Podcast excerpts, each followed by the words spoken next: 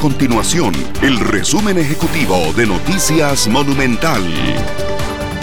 Hola, mi nombre es Fernanda Romero y estas son las informaciones más importantes del día en Noticias Monumental. El gasto corriente en la atención de la pandemia del COVID-19 en el país durante el año 2020 ascendió a 279 millones de dólares. Esta cifra representa un 0,5 puntos porcentuales del Producto Interno Bruto, según lo reveló un informe de la Organización Panamericana de la Salud en conjunto con el Ministerio de Salud de Costa Rica.